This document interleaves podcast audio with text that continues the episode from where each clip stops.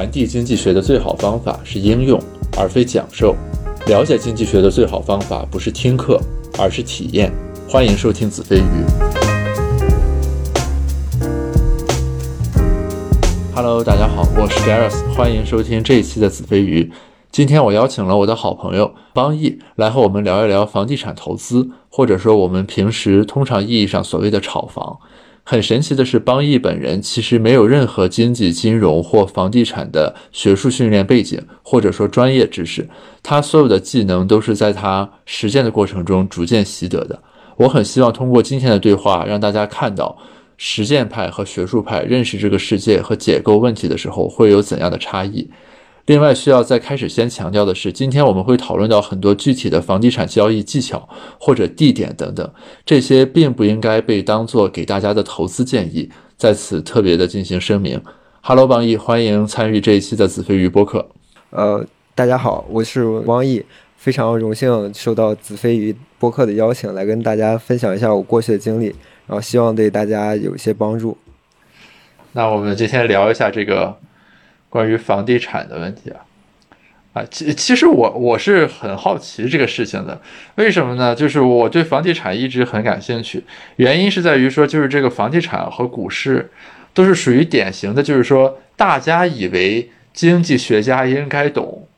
呃，其实我们虽然在某种程度上懂懂，但是在这个实际操作层面是很差的。啊，甚至有可能是低于平均操作水平的，你明白吧？就是我们这个行当里面有个笑话，就是说每年过年的时候一回家，当亲戚一来的时候，我们会先声明，就是虽然我是做经济学研究的，但我不知道该买什么股票，也不知道房子明年是涨还是跌，大家不要问我这个问题啊，这是我们一个这个经常说的这个笑话，而且就是我们圈内流传着很多什么某著名经济学家呃抄底抄在腰上了，或者什么。他非说这个房价后来会崩，就是不买，结果后来这个房价持续往上涨，从来没往下跌过，就诸如此类的。所以就是这个领域是典型的属于我们叫什么？就是我们有道理之知。但没有身体之知，所以就是你要问我，比如说明年这个青岛房市怎么样，我是肯定说不上来的。所以，我我比较好奇，你能不能从，比如说你先从源头上说一下，就咱就从你炒的第一套房说起，就是你你怎么样关注到房地产，或者在这个里面你捕捉的那些信号是怎么样的呢？首先是这样的，就是我是在大学一年级的时候了解到房地产。我在上进入大学的时候，然后我在想，上学没有什么意思。就是不如挣钱，对吧？我首先是要挣钱，是这个，是这个事情啊。然后接下来呢，我也不知道干嘛，就是广泛来说，大概知道就是股股票市场。其实我最先进的是股票市场，但是进入股票市场战绩怎么样呢？呃，但是进入股票市场，我对于所有的这些所谓的 K 线呀、走势啊什么，我完全不知道，完全凭感觉买。但是因为运气特别好，就买了一些地产类的股票。当时是一五年，就是在。万宝之争的时候，宝能收购万科的那些那一段时间，然后接下来我就去买了万科的股票，然后呢，后来就出现一些大型的房地产公司去并购小的房地产公司，类似呃，比如说这个恒大系当时去购买金螳螂廊坊发展，我先先后后买这些股票，就是当时那个就特别夸张，就一天五六个股票都同时涨停，然后大概做了一个星期赚了几万块钱，当然我我本金也很少，本金也就一两万。然后，那你这收益率是不百分之五十几或者一百了？得。对，收益率是很好，但是我并不知道为什么能赚这个钱。但虽然我不知道为什么能赚这个钱呢，我觉得股市也特别复杂，我对它感觉上也没有什么兴趣。但是我看到这里面就是关于地产的一个逻辑，就我看到大的地产公司在收购小的地产公司，它收购小的地产公司的逻辑是，这些小地产公司持有土地，它通过购买公司的方式去收土地。那我就想着为什么要收土地呢？有可能接下来房子他们是看涨的，所以他需要购买大量土地去用为接下来的开发。然后我就在网上找关于房地产的信息，啊，逐渐的开始进入房地产领域。然后在我大一下学期的时候，我买了就是人生中的第一套房子。当时是我在郑州上学，然后跑到了这个河北的固安，呃，就是一个环京的这么一个概念的一个城，一个三四线城市。因为这个是在大机场旁边，它有很多概念性的这种意义，就很多炒家都去这儿，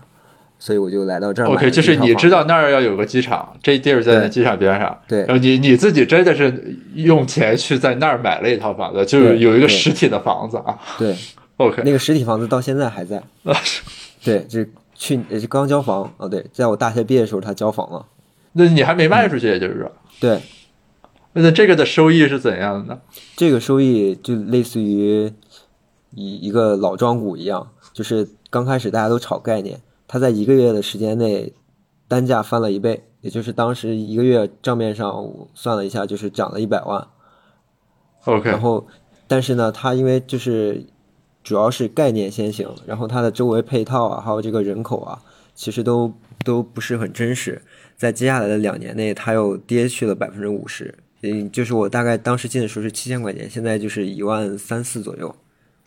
啊，就等于是说你的炒房经历里的第一单，其实你到现在还没有变现。对，虽然说我没有变现，但是在它涨完之后，我通过这个加按揭的方式，把增长的一部分通过二二次按揭的方式贷出来的一笔钱，去投入第二次的首第二套房产的首付。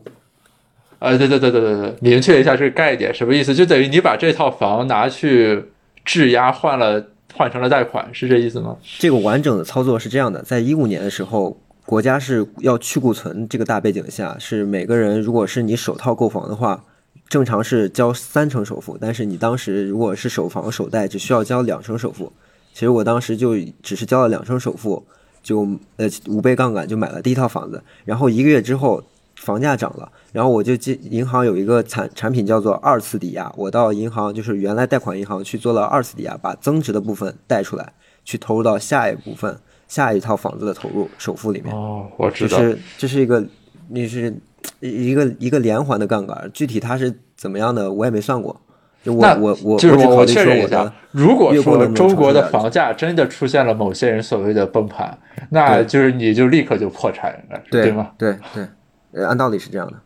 啊，那所以说，就一五年到现在，中国的房价没有出现那种崩盘式下跌，对吧？啊，对，呃，我觉得房价二十年都是螺旋式单边上涨，二十多年。OK，继续继续啊，这是你首套房的经历对，啊。这是首套房。然后我我第一套房子让我尝，本身上是让我尝到甜头。我觉得房地产这事情对于一个十就是刚上大学十九岁的人来说是一笔是一笔横财，就是这个钱已经很，就当时我觉得很大了，所以我觉得这个事情要继续做。然后当时在继续研究房地产的时候，发现说，呃，不同城市的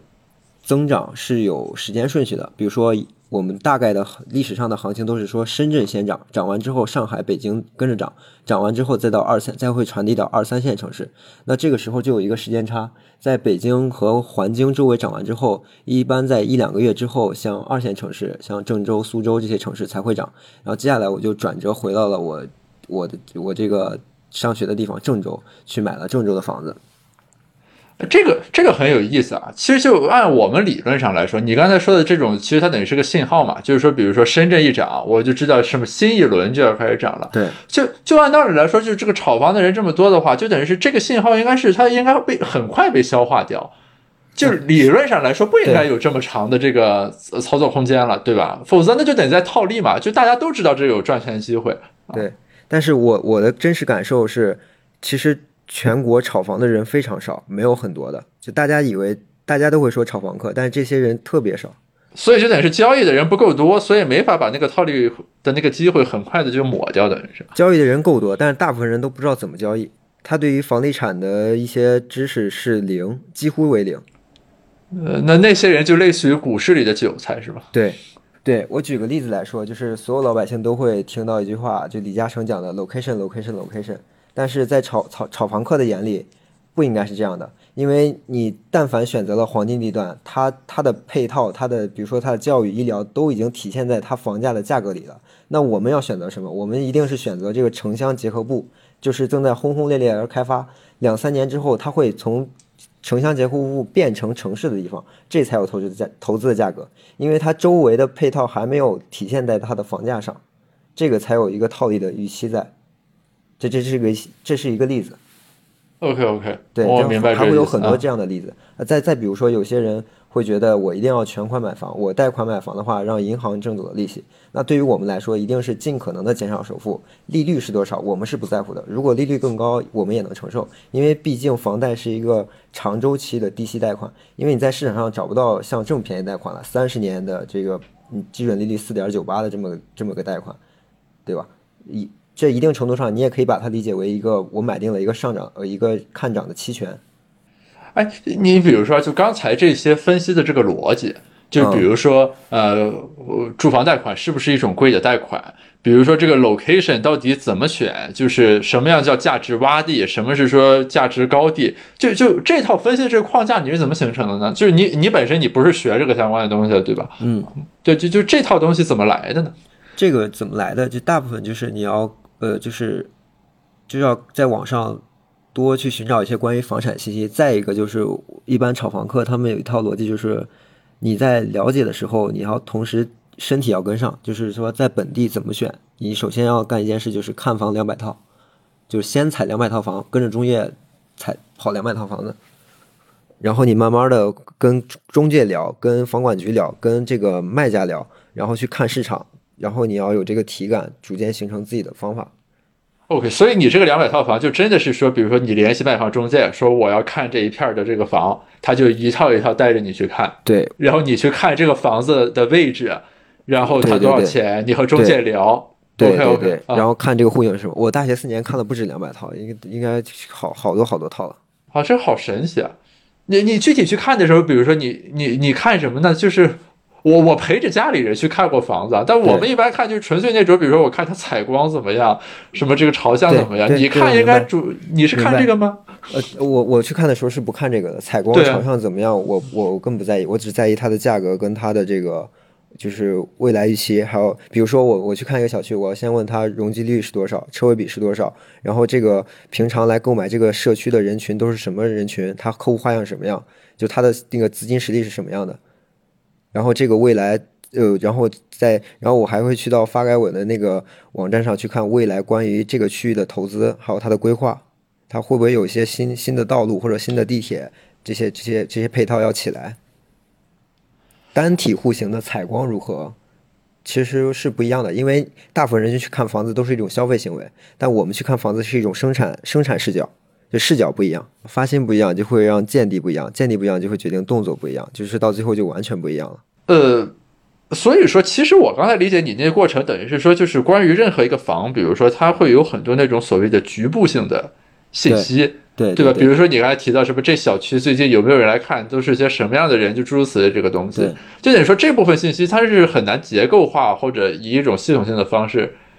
去发掘，嗯对吧？你你说一个写研报的人。或者一个什么经济学家，他他就不太可能说我捕捉到类似于这种的这个东西。那那所以说这里面其实有一部分是很玄妙或者说很模糊的，对吧？就你自己其实你并不是你有一个程序，什么我把一些参数输进去，啪，它这个是买或者不买。就你你其实自己有一些主观的判断是就没有办法以结构化的方式表述出来的，对吧？就是这个房，比如说你买不买，就所谓的那个感觉的那个部分。呃，大的方向是能够结构化，具体到每一套的操作可能会有一些细分，但是我觉得还是可以结构它的。如果如果想做的话，一定可以，大概率是可以的。那那就是呃，你知不知道，比如说其他的炒房也比较成功的，或者说怎么样的，就是做的比较好的人，有没有一些、呃其他的思路或者打法呢？就和你刚才那个相比，就你刚才说的那一套，比如说你要找价值洼地，然后城乡结合部什么乱七八糟，OK，这是一套方法论。嗯嗯，就还有什么与这个平行的吗？啊，对，呃，还会有，就比如说，还有还会有人会专门做法拍房这一类。呃，法院拍卖是吗？对，这这类的话，就是就是比较比较隐蔽，但是也是一个收益率非常好的一种方式操作方式。还有就是就是在炒房客里面，它也会分成很多，我们怎么说呢？叫我们叫比打个比喻叫门派吧。比如有的人是觉得买这种远郊次新，呃，的可能类似于我这样。那有些人就是我要买这个核心地段低溢价学区的老破小。但是我觉得就是核心的逻辑是一样，就是要买价值洼地，然后等待它价值体现成价格，体现到价格上。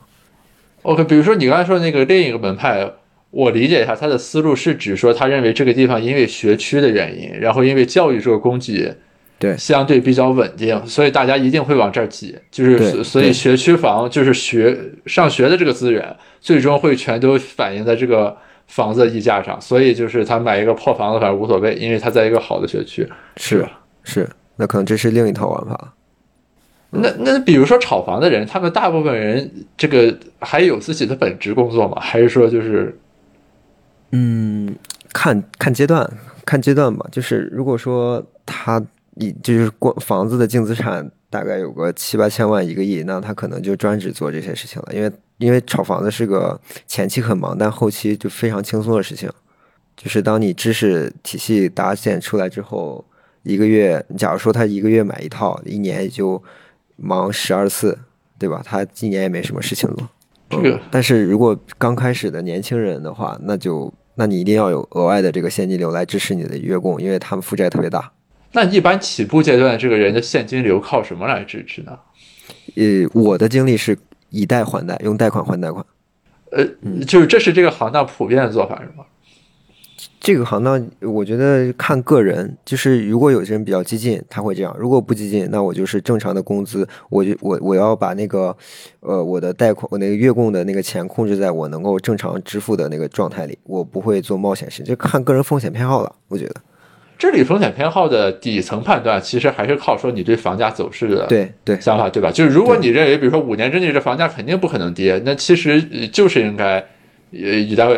对还贷的这种思路去弄，对吧？就是你所谓审慎与否，其实核心是在这个判断上。就是我我觉得接下来几年 OK OK，包括现在我我我们对于就是炒房，或者说我个人对于这个房价也是还是要看涨的。就就比如说我们今年上半年的时候，深圳已经已经开始涨价了，嗯，这是个嗯事实，对吧？对，嗯，深圳已经开始涨价了。那接下来这四五六月、七月的话，北京跟深呃北京跟上海一定会跟上。因为我首先是这样，我们看到一个数据，就是说现在深圳房价上涨是因为过去两个月它的交易量是去年这个时候的四倍，但是北京跟上海现在的交易量是去年两倍，两倍其实市场已经开始回暖了。当它到四倍的时候，这个价格就会爆发，因为这个买方在在增多，预期在改变。这个呃，但是，你你比如说我我我之前参加一个 seminar，就我们那个学术的研讨，有另一种观点说的是说，因为这个疫情的原因，导致大家这个信心很不足，于是就会推迟这种就是重度的这个资产决策行为，就是呃，因为我不知道你那个你那个论坛讲的是什么，我我这边得到的一些观点，我是这样的，就比如说为什么这次上呃深圳涨呢？嗯就是呃，首先疫情来的时候，很多消费类的行业都支撑不下去了，对吧？嗯嗯，然后呢，大家有些之之前有钱的人，在这个在这个环境里面，他的钱不知道要去哪儿，不知道要投到哪儿。但是今年全世界都在放水，通货膨胀是大概率。那我钱如果拿在手上，我注定是要被稀释的。那我这时候唯我我我在一堆垃圾资产里边找，我找到一个唯一相比较靠谱的，那只有是房地产了，因为它过去二十年都是单边上涨的。我心里有这个预期，我觉得房子可能就说现在没有什么好资产，可能房子还是好一些。第一个是这个点，第二个就是说，在现在这个状态下，国家在拉动经济，会通过经营贷的方式放水，去帮助小微企业。但是小微企业想拿到这笔钱，一定要通过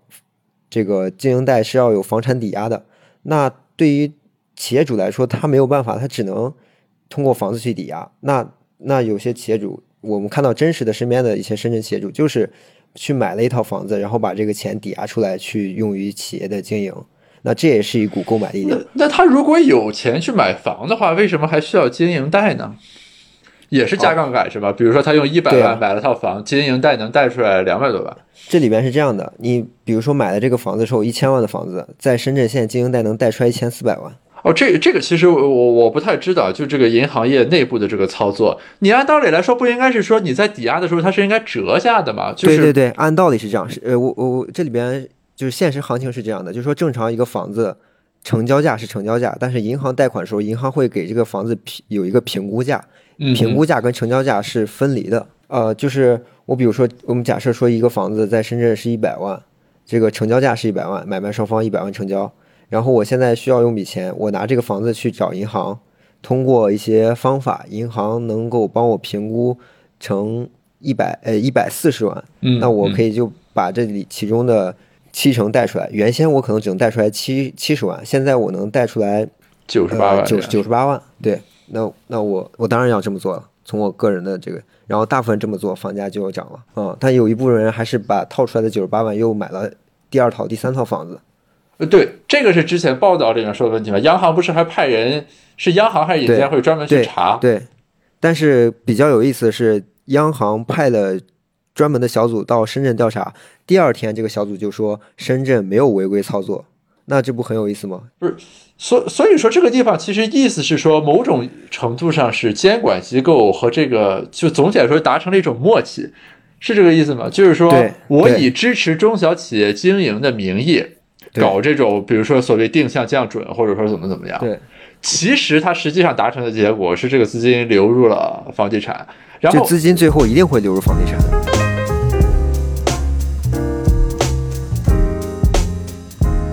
就我们，我我我们跳出来说另外一件事情，就是房地产这个市场，我就有三个角色在里面，一个是这个普罗大众消费者要买房的人，一类，然后中间这个呢是开发商制造开发商，上边呢是土地出让方，也就是政府。那就是，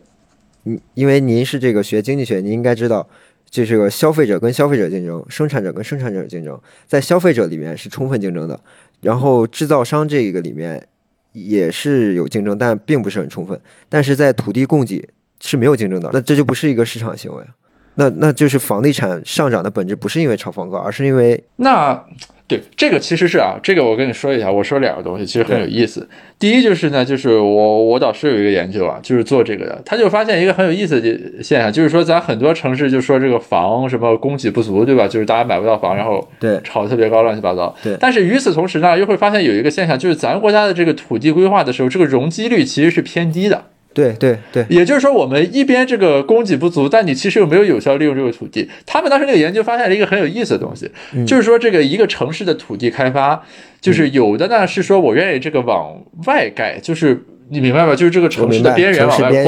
扩。一种是说里面往高盖，就是我这个容积率定的高一点，然后同样的地上我可以多盖一些套。来搞这个房子，他们的研究发现，就是这个东西其实和地方官员那个激励有关系。对，就是如果你这是比较年轻的官员，或者是就是你想提拔，或者说怎么样，就是你想搞城市化，或者说怎么样的，他就倾向于这个往外盖啊。他们他们那个研究很有意思，就做的就是这个东西啊。对对对。但是就是那政府在比如说之前，他也会不断的出这个政策，就是这个什么呃房住不炒，对吧？他强调这个房子。对对对对。但是我们看到的很多政策都是。导致房价上涨，就是它看起来是要房住不炒，但实际上它会导致房价上涨。我举个例子来说，这是我这是我的理解啊。我举个例子来说，前一段出了一个政策，就是说，以前是说交房两年之后才可以领产证，现在是交房就给你产证。那按照我们正常人来想的话，这一定是个好事呀。我拿到，我只要房子一交房，我就可以交易了，对老百姓说是一件好事嘛，对吧？嗯嗯。那那但是它有个问题就是说，呃。房地产商它是一个制造业，然后它是一个高杠杆的制造业，就是他拿土地的时候是要去有一个那个叫什么？就所以房地产商拿地是要借很多钱来拿，是吧？就他并不是说是不我有一个亿我就拍在这儿，他首先拿他首先拿地的那个钱是找一些基金垫资的，然后有一大概一个百分之十五的利息，然后是这个，然后拿完之后拿到地之后去开发的时候又有开发贷。就是基本上就是杠杆就特别高，比炒房的人杠杆要高得多。那如果说你一旦把这些中间环节取掉，就是说交房就交产证的话，其实很多民企是活不下来的，因为民企因为民民企的那个开发商是拿不到非常低或者零成本的资金的，只有国企能拿到，也相当于在中间这一层房地产商这一层，你又把一些民企给排除在游戏之外了。这个我我不太了解啊，就这个产证的早晚为什么会对房地产商有影响呢？那他交了这房子，不就跟他没关系了？对对对，就是是这样的，就是从期房到现房，就是说我们正常买完房子应该是一年半之后或者两年之后才收房，对吧？对对，就是我们期房到现在大概有这么个时间段，这时间我我作为我们购买的这个买房者来说是要供楼的，是要给银行支付利息的。这些都是我这个买房个人承担的。那相当于这个期房给了开发商融资杠杆，就这段时这两这一两年他是不用还这个钱的，对吧？哦，对对对，所以说就是这一年这一年或者两年的利息都是来买房承担，不用开发商承担，相当于开发商的成本。如果现在取消这个期房制度的话，开发商的成本就增加了。那那增加了之后，它一定会反映在房价上，房价也会增加，这是一部分的增加。然后再一个就是交房交房就交证，就意味着是一般开发商就是交房的时候，他是嗯没有抵押的，那就那就是他在盖的时候就不能抵押了，他就一定要自己拿钱去拿土地，然后去进去盖，就是他没有办法加杠杆了。对于这个门槛，对于开发商的这个门槛就更高了。那那这个政策出台本身的目的是什么呢？其实是为了保障这个买房的人的权益，是吗？对。但是保障买房人的权益的时候，就把一些。你就有点这个杀死张屠夫不吃带毛猪的感觉了，而且而且其实就是如果最后啊，我们放在一个就是更广泛的这个框架里面来说，嗯，你你让房地产商经历这个冲击，他们会这个调整定价，比如说最后怎么样，然后最后其实这个结果还是消费端自己来承担的，我就这个意思，对对对，哎，这个这个其实就是很典型，这个叫 backfire，就是就你本来是想那么做的一个政策，其实最后会恰恰事与愿违，伤害到。你最想帮助的人，对对对，就是过去出来了很多这样的政策，就导致这个房价可能一度高涨。你比如说，这个这个政策，近两年政策，我们看到房地产商的这个消失速度特别快，就是行业在市场在集中，寡头在垄断。那你这样的话，就是行业行业的这个成本高，然后如果没有充分竞争的话，那最后还是消费者买单。就是房价更贵，但但是我我看之前有人分析过，说中国的房地产行业的集中度其实是偏低的。房地产行业的，你说开发商的集中度吗？对对对，就是他意思就是说，比如咱国家即便是大的什么万科什么这种企业，它其实在全国你如果一个总的盘子来看，其实它占比没有那么高。一个原因是说，因为咱们国家的这个拿地是很 localized 的。对对，就是我这个是事情是这样，就是。比如说，一个大型的房地产企业，它要到不同的城市去拿地，一定要先去拜当地的地头蛇。那这两者合作，就地头蛇出关系，央然后这个大型的企业出这个呃制造制造的能力，就是专业能力。对对对，专业能力就这么个模式。所以说它不能够特别的集中，因为因为不同地区的这个地头蛇不一样啊，可能 N 多地头蛇，每个城市一个地头蛇。这个这个我记得有一个房地产经济学家做过一个类似的研究，就看的是咱们那个。就是十八大以来的那个中央的反腐，它会使得我们的房地产行业的集中度较之前其实略有一个上升，是因为刚才所谓的这种地头蛇在当地拿地的这种优势，在一定程度上会受到冲击被抹掉啊。但是与此同时，另一个方面是国企的集中度会增加，就在这个过程中，它优势会增加。国企拿地什么的，这个过程中是从政治上来说是更安全的嘛？呃，是。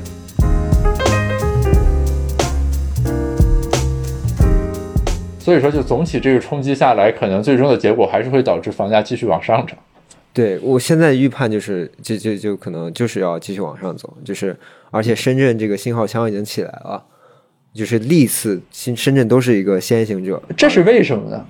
因为深圳是个，首先深圳它是个试点嘛，经济试点。再一个就是深圳人民对于赚钱都很敏感，我个人的感觉啊。因为我没有学过经济学，我就用这个人的话来讲。就那我们翻译成经济学的话，应该就叫做就是各地的人对于这个市场信号的敏感度不同，然后深圳这个地方人对于市场信号捕捉的格外敏锐。哎，对，确实这样。你看不同城市之间那个涨的时间不同，也是这个原因。就中西部明显要偏后，就就是就是前沿的一线城市，然后是是沿海的城市就会先起。我明白，就是分批，就等于是灌水也是分批次的在流动嘛，对对对。但是我我比较好奇的还是说，就这么多年的情况下，这个信这个传导结构居然一直是在的。就我我们就呃这个单纯从想象来说啊，年道理来说，应该是这个炒房这个市场如果有这么明确的一个规律，那就应该大家就大举建仓，跑步入场，对吧？然后就每次深圳一涨，应该这个北京和深圳，比如说之间涨的这个周期就离得越来越短，越来越短，然后最后直至就是全国的这个房市就会变得。就等于是它联动的那个速度会更快。我可以理解，一方面是因为这个买房什么这个东西，它那个线下的手续什么的，这个交易成本可能比较高。你比如金融市场，肯定套利就会很快，对吧？是，嗯，对的。你比如说，每次对于炒房客来说，他们是不愿意交易的，因为在国内房地产交易每次的磨损特别大。这个磨损是指是指首先你会有中介费是百分之二，然后还有各种各样的税费。然后有些地方还会有具体的政策，比如说你如果是未满两年，不是不是首套，会有一个什么政策？你如果是未满五年，是个什么政策？如果是你五年以持有五年以上，是个政什么政策？所以就是，嗯，就等于是说，房地产这个行业里面，它的交易成本其实是格外高的，等于和其他行业比起来。OK，所所以它其实是会导致，就是刚才我们所说那种东西，就是很多市场我们本来认为应该很快传导过去这个东西。对。它它交易成本高，就会让很多人不卖了。嗯，我明白明白。对，在二手在二手市场，但我觉得这个也能理解，因为政府主要受益在一手市场。对，但是一一级市场主要是土地转让的土地财政的收入，对吧？对，那个肯定比二手市场交易里面的那个收入的税的收入要更高。对，那个要更高的。哎，我们回过头来，我我刚才还想问一个问题，就是说，比如你说你的第一套房是买在那个河北固安那个地方，就是你从最一开始来说，你面对的应该是整个中国地图，是吧？就是我们即便收缩，你至少还有个北上广深什么的，你能再具体说说，就你这个这个固安这个地方是怎么出来的吗？就 OK，这个是这样，就是当时我是在想的，我是觉得郑州这个城市，看它房价历史的这个增长不是很明显。然后我就看这个，你就把这个地把这个视角放到全国，放全国呢，首先就是这个一线城市，就北上广深。然后北上广深呢，当时我那个情况是买不起的，但是我同时就发现，在北上广深的这个远郊，它的一些卫星城是有机会的，而且这些地方会跟随着一线城市，呃，它有几个好处啊，就首先它会沾着这个一线城市的 IP。再一个就是说，一线城市的有钱人因为被限购或者说单价太高而限制，他会外溢到这些这些城市。那这些这些卫星城的这个涨幅是非常，在过去也是比较夸张的。啊，就是因为看到这个事情，所以说最后说选。然后当时接下来就是说选哪个卫星城。嗯，当时呢，因为一些机缘巧合，然后在网上看到了一个北师大的一个教授叫董帆。他要在这个鼓吹这个老呃这个固安如何如何之好，比如说呃这个南边北京的南边发展以后发展的潜力啊，还有这个未来大型机场是国内最大的。这这个这个人的 motivation 是什么呀？他是跟当地有什么那个合作，或者说？对，当当时我并不，当时我还是比较单纯与天真，我相信一个学者的正能量，对吧？我觉得他是出于这个学术的范围去推荐这个地方。啊，不不，学术上不会产出这种认 哦，那可能是我想多了啊，这个脑补画面感多了。他就是北师大一个研究房地产的教授，当时就得出了这么一套学校了解到他们这么一套逻辑，我觉得比较有道理。但当时同时我还看了北京的燕郊、香河、大厂这几个地方。但是最后当时当时觉得说可能固安的这个利好因素更多嘛，因为当时确实那个大兴机场是就是中国最大机场，然后吞吐量巨大，那周围的配套是不是会成为一个航空港城，这么个角色定位在那儿？哦，于是我觉得这就是第一套的那个由来。就我我听下来，其实就感觉这个炒房有一种那种大海捞针的感觉，就是你先要比如说放眼中国。啊，然后一线城市再收缩到，比如说它的周边，然后从它的周边里面再继续选一个地方，对吧？你哪怕我咱具体到一个县或者一个市，那这里边还有好大的区域，然后你就要再往里面选，直到最后你选出来一套房，然后把它拿在手里，是这样。那你们这个自上而下的这个分析过程，嗯，和咨询公司的决策那种分析过程其实很像的，就是你一层一层的往下剥落。这个是这个是每个人不一样，我是这样选的，因为我当时就自己瞎琢磨这样选。但有的人就是说，我比如说有的人他在他生活在郑州，他生活在北京，他对这个当下他自己的城市足够了解，有几十年的经历，那他从就就把这个城市我这个这个经这个这个池子里边那根针我找到就 OK 了，其实效果也差不多。哎，这个地方有个底层逻辑的问题啊，就是是所有的城市里面都会有这个相对的。高低是吧？就是如果是那样的话，其实是一定一定是这样的。只要有市场，就就就有赢的人或者输的人。那那他就等于是说，我就把这个本地的这个信息吃到最透，对吧？对，其他地方，你比如深圳可能和我没有关系，反正我就比如我就关注郑州，郑州里面总有要涨的地方，我把郑州要涨的地方拿住就行了。对对，啊，这这个过程还挺神奇的，就是说，嗯，它其实完全是来自于一种就是。嗯，怎么说呢？就是它是一种自我学习的过程，对吧？就是它其实并不是一种理论，或者说他学了一个什么东西，然后这个东西是专门用来指导炒房的，就好像是说他在这个，就是我我是我天然的我身边有这种信息，然后我我作为一个中枢，我把这些信息收集起来，然后弄一块，我自己琢磨琢磨，比如说，然后我所以学某一个方法。是因为因为因为大学也不开炒房炒房这个专业嘛，对吧？对啊，这这就是这个其实是我很好奇的。对，我们现在到书店去找也没有相关炒房的书，对吧？你比如说炒股，我能找出来一堆炒股的书，虽然都不靠谱啊，但是这是炒房的，没有人教，没有教他的书，对吧？这个很有意思。他妈这么赚钱一个生意，居然没有人研究，没有人出书啊！我也我也很好奇。就我我既好奇的是说，炒房这个行当看起来有很多套利机会，为什么始终没有被市场穷尽掉？我也好奇的是说，就是其实所谓的那个学界关于这个房子研究，现在离这个你们的这种操作其实是很远的。就我们就看觉得，你比如说什么，你这个啊国土规划改变了一下，是不是土地供给会有些变动，然后可能房价就上？就就这个，其实，在微观实操层面，比如说就你刚才那种分析流程，说固安那套房买不买，这个其实没有什么借鉴或者这个。参考的价值，所以这两个其实是很分离的一个东西啊。就这个甚至比股市还要严重。就是你我确实我说这个金融学的理论和这个炒股的实操，比如说是有一些距离的，但它至少还沾点边儿，或者就是对吧？是是。但你这房地产经济学所谓的跟这个炒房就是离的十万八千里的东西是。是哦，我明白你意思。你意思就是说，呃，打个比方，就说这个老婆饼里没有老婆是吧？啊，你说的很有道理。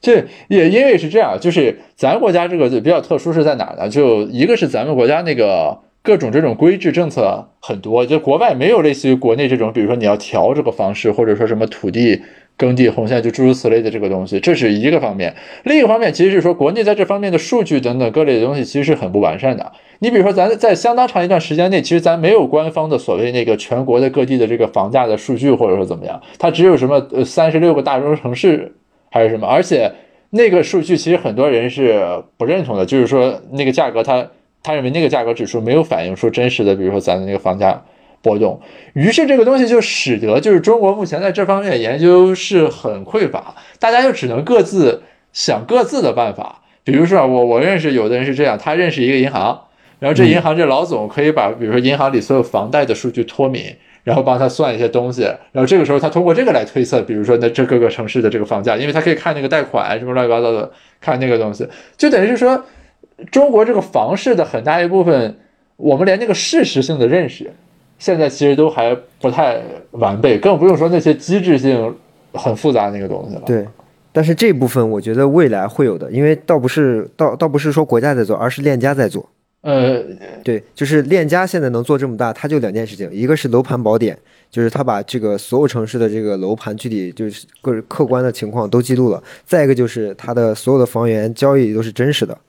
就有可能我我觉得这一部分的基础建设有可能会链家帮国家做掉。我的假设是这样。OK，那那比如说于你们而言，其实链家等于是提供了一个很重要的信息库。于我们而言，链家是非常糟糕的，我们不希望链家这样的东西存在，因为因为它会把信息让信息流动起来，是吧？对对，有意思啊。嗯，就是炒房客的 最大的这个天敌可能是链家，可能是链家。对，这个就类似于什么干掉方便面的不是方便另一个方便面是外卖。是的，是的。你你们是有这个具体的感受是吗？比如说随着链家这个。不断的怎么样？对，呃，我我告诉你一些具体的事例，是这样的，就是说，首先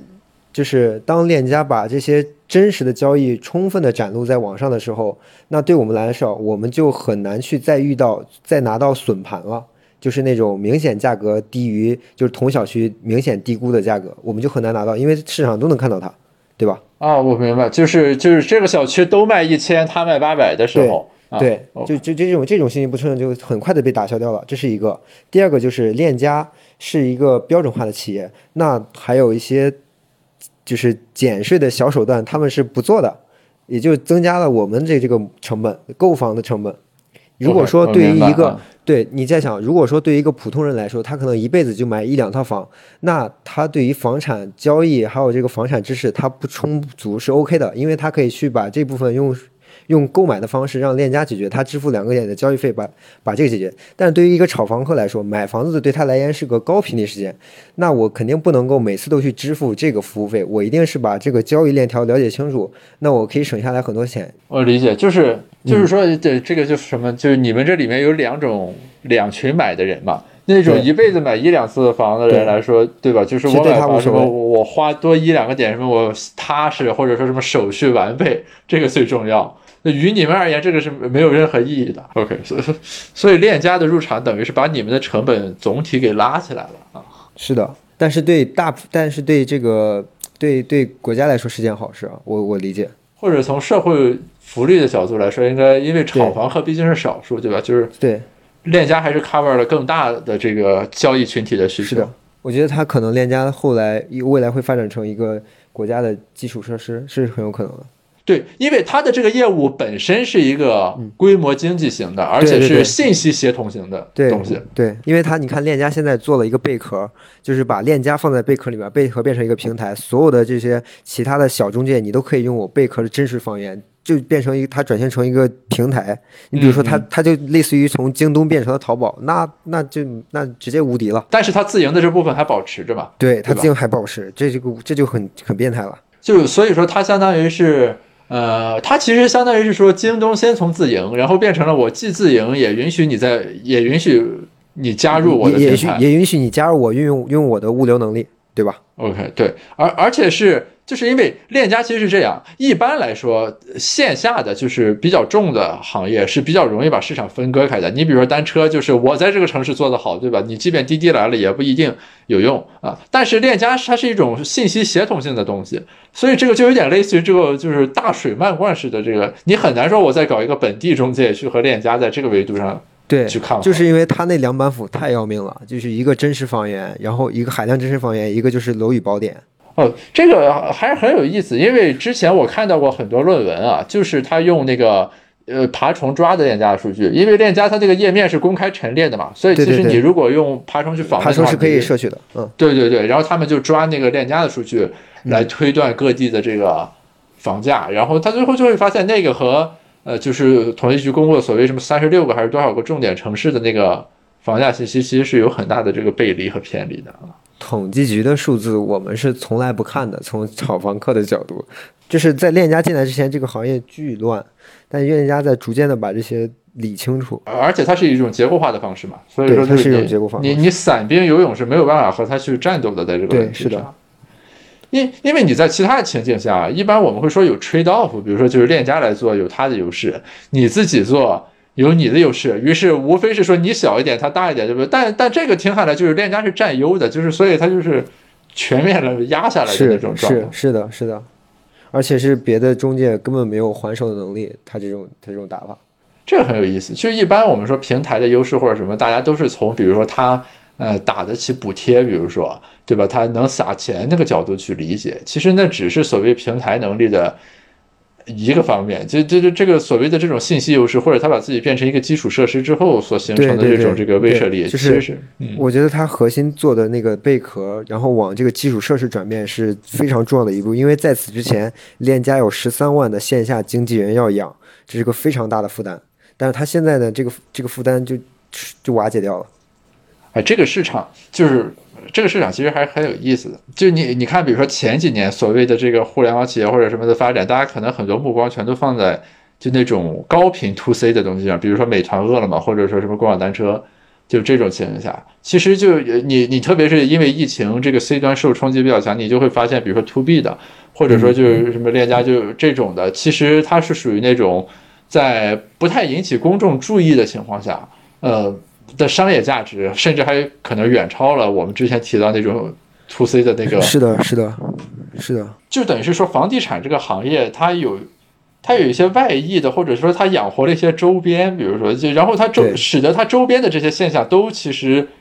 很值得人去关注。你你比如说你说的那个，就是政策为什么总是事与愿违，对吧？再比如说就是链家它怎么样在这个市场里面，然后生长出来这样一个庞然大物。就等于说，房地产，我理解啊，就除了它本身这个房是一个被拿来交易的标的之外，其实等于是说，它自己作为一个这个场域或者说情景，然后还可以延伸出来很多东西，就是就就除了那个房子那个实体之外，我们的理解，嗯，对，就是就就就是我这刚才在说，就是房地产，就我们之前大部分人总会说这个现在的经济就是说实体经济不行了，大家都去投房地产了，所以实体经济不好。但是我们是觉得说，房地产就是实体经济，因为它的上下游涉及到上千个行业，它因为房地产的那个开发商，它的你看大部分的公司就是百分之十五的利润左右。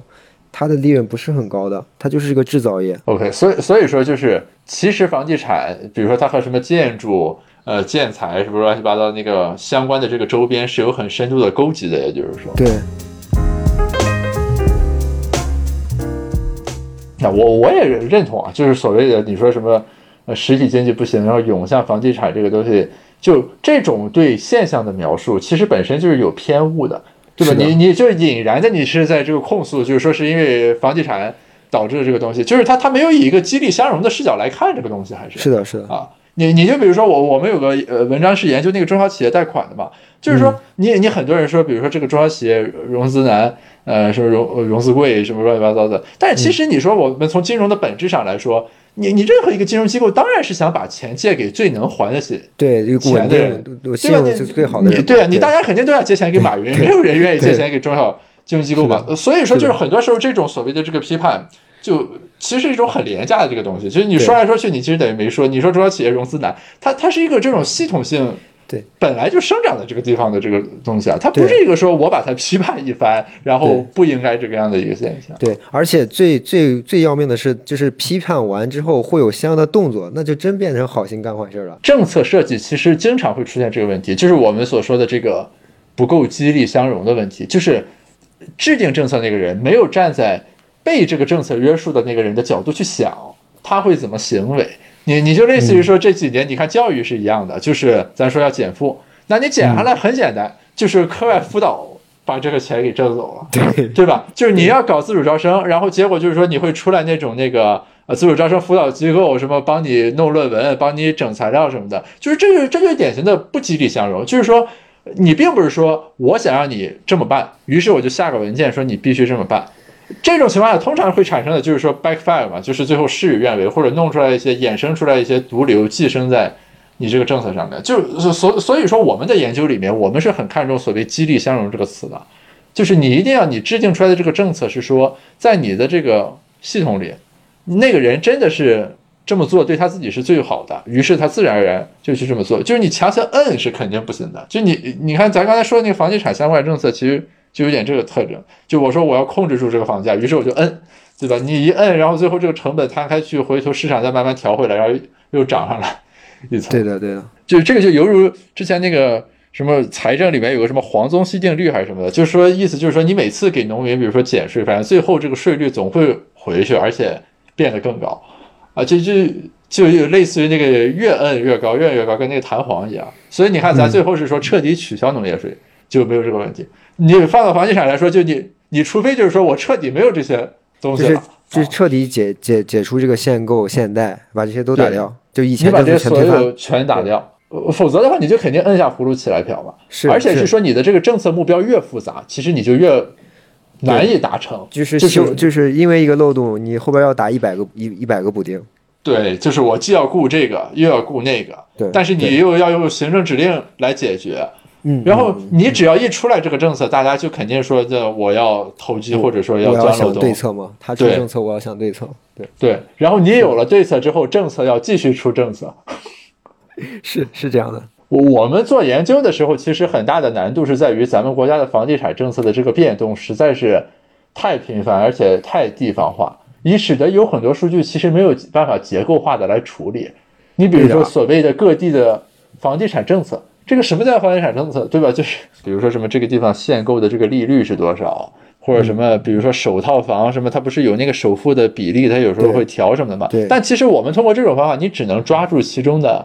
一部分。而且还有一些隐性的政策，有的时候其实是不被你所知晓的，比如说银监部门在这个金融宽松程度方面这个把握，对吧？其实是我们这边看不到的。是啊，是的，就主要是房地产这个领域太宽泛了。嗯嗯。咱们之前在那个小学堂里边提到过的什么呃不读书为什么也能挣大钱的问题。其实你现在看来，就是说那个问题当时的根本前提是错误的，就是从来没有谁说挣大钱是需要读书的，就是这种类似于这种身体之知的东西，其实从来都不是从读书里面来的。你市场是最终的这个决策因素嘛？这就是一开始说的，就是你让金融学教授去炒股，肯定炒不过那个就是比较善于炒股的那个人。其实道理是一样的，在这里。明白，经济学只是一种知识上的审美，你在具体的操作里面能给的这个指导很有限，而且而且就是说，在你的这个交易过程里面，其实很多东西还是需要自己能够迈过去那个门槛。比如说，假如说你手里你不管怎么着有了几十万之后，对吧？你是不是敢于去在那个什么固安，这可能从来没去过的一个地方，然后把它变成一个不动产？这这个过程，就我我看个人，就是我个人的感，我的那段经历就。特别艰难，因为你我刚刚从高中出来，就是你想交二十万，首先是二十万对我来说就是特别大笔钱，我都没见过那么多现金，然后要贷上要贷款负债八十万，我觉得这辈子能不能还完八十万，这就压力特别大。然后就是一些事实细节，就是在我去买房子交首付的时候，我就要坐火车到北京嘛，那个离开车还有四十分钟，我我是一个小时就行了，我在床上躺了得有半个小时。然后到还有四十分钟的时候，我觉我想想，实在是不能再不能再想了，一咬牙起来就坐火车去了，就把钱交了。然后交完之后就巨痛苦，因为就害怕，就是那种发就内心里的恐惧，你不知道，因为当时也其实对房地产了解的也不是很多，信息不是很充分，有一种赌博的心思在里边，就因为百分之七十是赌博的赌博的感觉。就是回来以后就特别的焦虑跟难过，然后每天晚上就就跟跟兄弟们喝顿酒，就是喝酒就直接就就就是因为靠酒精睡觉，那么扛了一周，一周之后那个地方房子开始往上走，大概就一个星期涨两千，一个星期涨两千的时候，啊，我终于又缓过来了，就就那段那段经历还是现在回想挺有意思，当时觉得是过不去的，所所以第一套房其实是。最难的，对吧？你你后来还会这个样吗？比如，呃，后来就没感觉了。就第一套房子是太难了，后来就，因为且不说那个年龄了，就是你在任何一个时候啊，就是假如说我们还没有实现财富自由的情况下，你说是不是？我我要欠八十万，拿二十万，然后去买了一套房，而且这房又是那种就是不是说我要买来住，是八竿子打不着的，是那样一个地方，是是的情况下，这个心理门槛其实是很难迈过去的。所以这这这个部分的东西也是你自己身体之知的部分了，对吧？就是。它不是说什么道理，它不是什么道理，或者说别人给你讲什么东西就能帮助你度过去的。它它不是一个理性的框架，说哎，你看我给你讲，这个房子值一百，所以你买是合算的，你去吧，然后你就去了。它不是这么一个逻辑，对吧？就是我觉得那个当，但是也是有有有相有预期在嘛，但是但是还有一个风险在，就是我理解在打的时候，你你肯定是有那个预期，你才会去做，但是就是因为收益是在未来的。支出和债务是当下的，是此刻的，是吗？对啊，就是人，这是人的那个我们所谓 behavioral bias 嘛，就是行为偏误，就是你总会夸大当下要面临的东西，然后淡化未来那个东西。就就是这个倒不单纯是说什么我们心理承受力不够，那你在这个情况下，就是这二十万和八十万的债务是实实在在你要承受的，收益即便是说预期的，那也是要过一段时间才能实现。所以，所以我我其实始终对你的所谓这个如何迈出第一步的这个过程是很感兴趣的，因为我觉得后面的那个过程啊，其实怎么说，我们把叫做 mechanical 类的过程，就是说自其实就有点自然而然或者说习得的这个成分，但是就是第一步的那个东西其实是。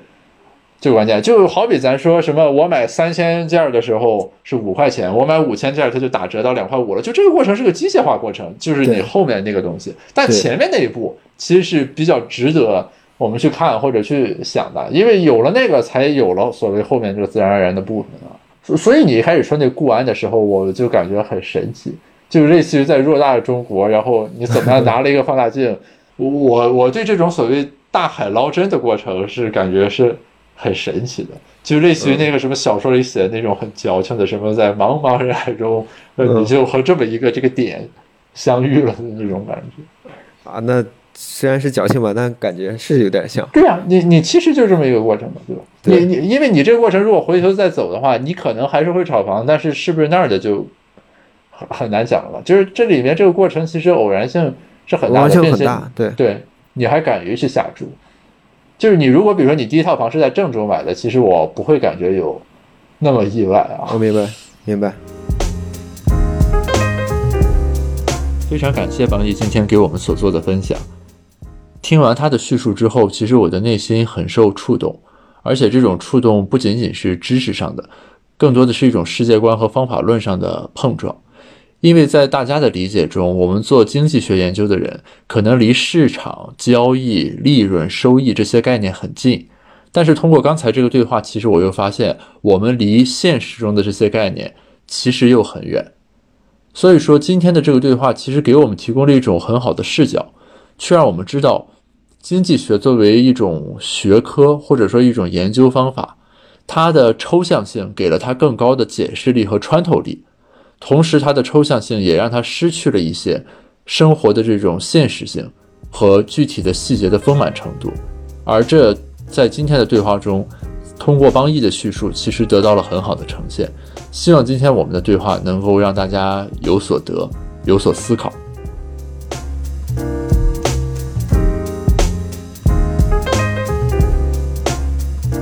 Sitting at the lakefront, working on my next LP. At 55th and LSD, yeah, you will see. You see something about the water, man, it soothes the soul. Rinses, cleanses, it keeps us whole. I swear without nature, I go.